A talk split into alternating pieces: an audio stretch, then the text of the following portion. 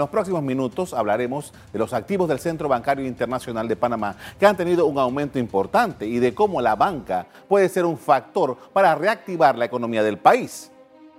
Reportes de la prensa especializada en economía da cuenta de que la banca panameña, con solvencia de 16% y liquidez del 60% por encima de lo exigido por las regulaciones, está dispuesta a invertir en los proyectos que adelanta la administración Cortizo para inyectarle dinamismo a una economía que ha tenido un bajo crecimiento.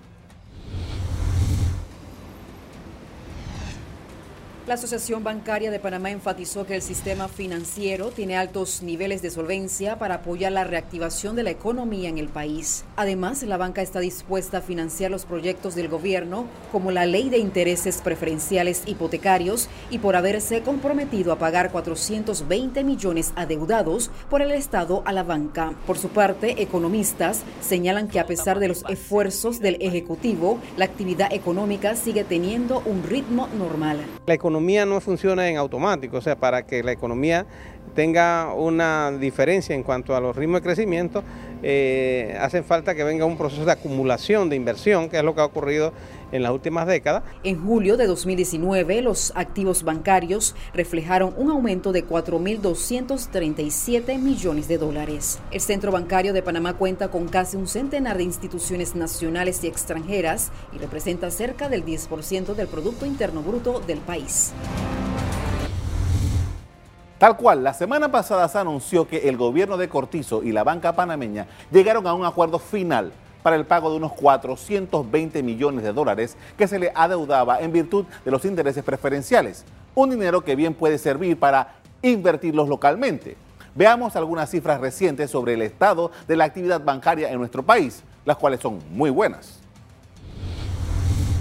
Los activos del Centro Bancario Internacional de Panamá llegaron en julio a 121.579 millones de dólares. Esta cantidad total significa un aumento de 4.237 millones de dólares en comparación con el año pasado.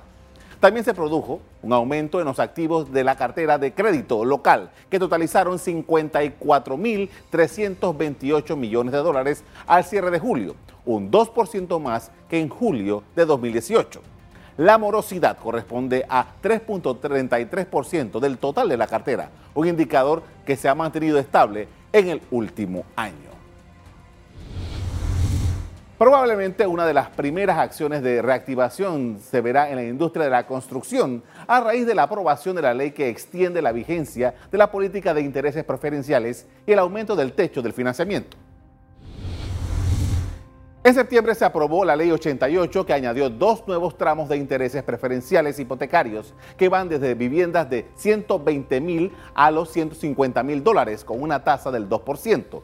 El segundo tramo va para viviendas con costos desde los 150 mil dólares a los 180 mil dólares con una tasa preferencial del 1.5%. De acuerdo con directivos de la banca panameña, con esta legislación, los bancos pueden dar mejores condiciones de crédito a los clientes para aquellas viviendas con permiso de ocupación a partir de enero de 2018.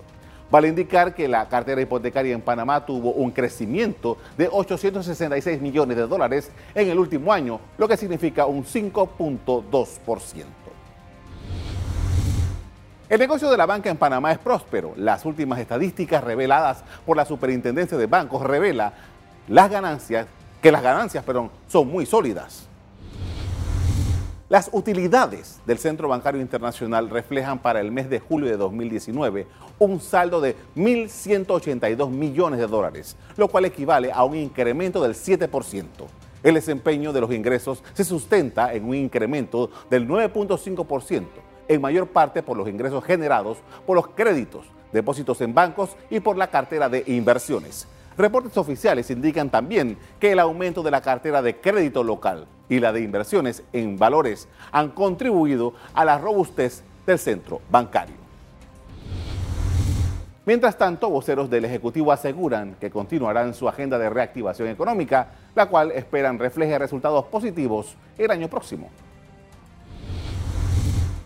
Esto nosotros eh, es una planificación, el presidente lo ha establecido, nosotros tenemos un plan de acción, en el plan de acción están cada uno de los pasos que nosotros hemos dado como gobierno nacional para poder ir avanzando en esta reactivación económica y por supuesto para poder llegar a un crecimiento económico acorde en los años que nos queda por delante. Se espera que a partir del próximo año inicien los movimientos para ejecutar la ley de asociaciones público-privadas, con lo que se espera dar un nuevo aire a la economía panameña.